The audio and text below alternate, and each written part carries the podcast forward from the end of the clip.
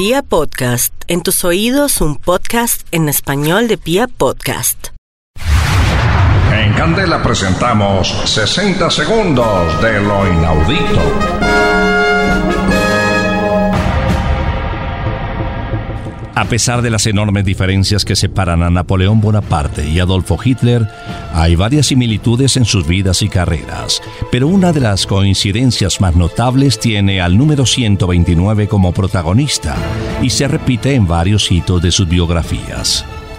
Para comenzar, Napoleón nació en 1769 y Hitler en 1889, 129 años después.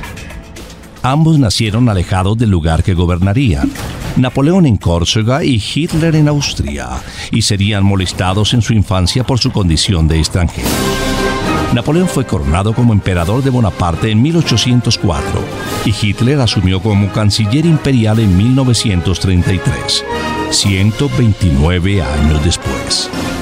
Napoleón invadió Rusia en 1812 y Hitler en 1941. 129 años después.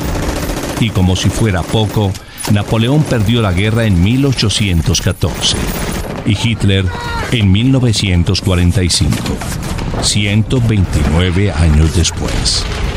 ¿No es inaudito? Hemos presentado 60 segundos de lo inaudito.